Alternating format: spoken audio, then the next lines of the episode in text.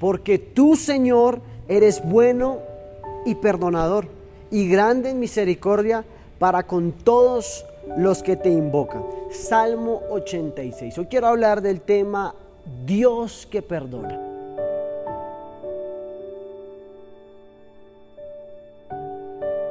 Sabes, hay muchas circunstancias, diferentes circunstancias en la vida que, que producen dicha en nuestros corazones.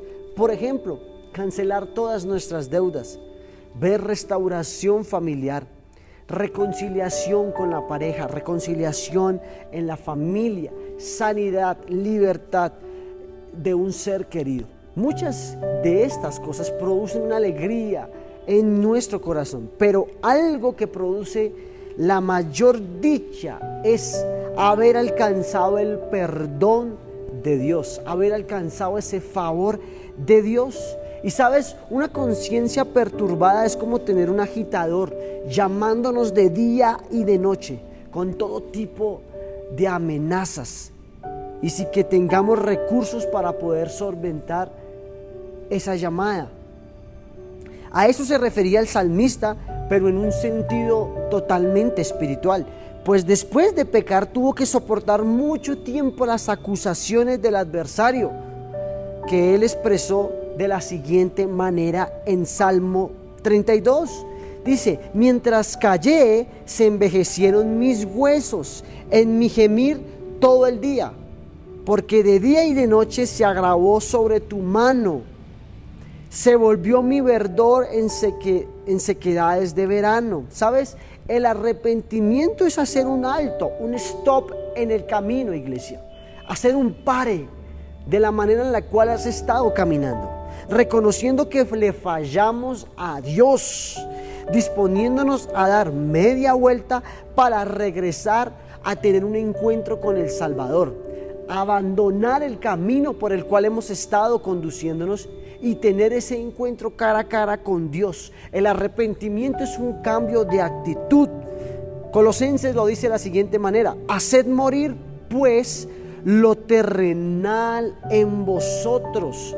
El arrepentimiento es morir a nuestra naturaleza pecaminosa de vivir y permitir que Cristo con su naturaleza divina gobierne nuestras vidas.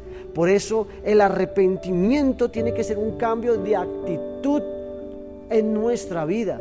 No puede haber un arrepentimiento y, seguir con los mismos patrones de comportamiento, porque eso se llama un remordimiento, algo que tú sabes que está mal, pero que sigues haciéndolo.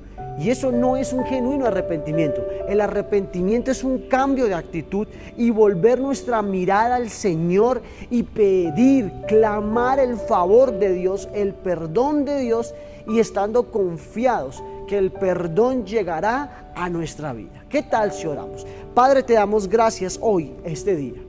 Señor, queremos volver al diseño original, Señor, y es morir nosotros para que tú crezcas. Morir a nuestra manera terrenal de vivir, a nuestros deseos de la carne, a nuestros, Padre Celestial, a nuestras lujurias, a la rienda suelta que muchas veces permitimos en nuestra vida.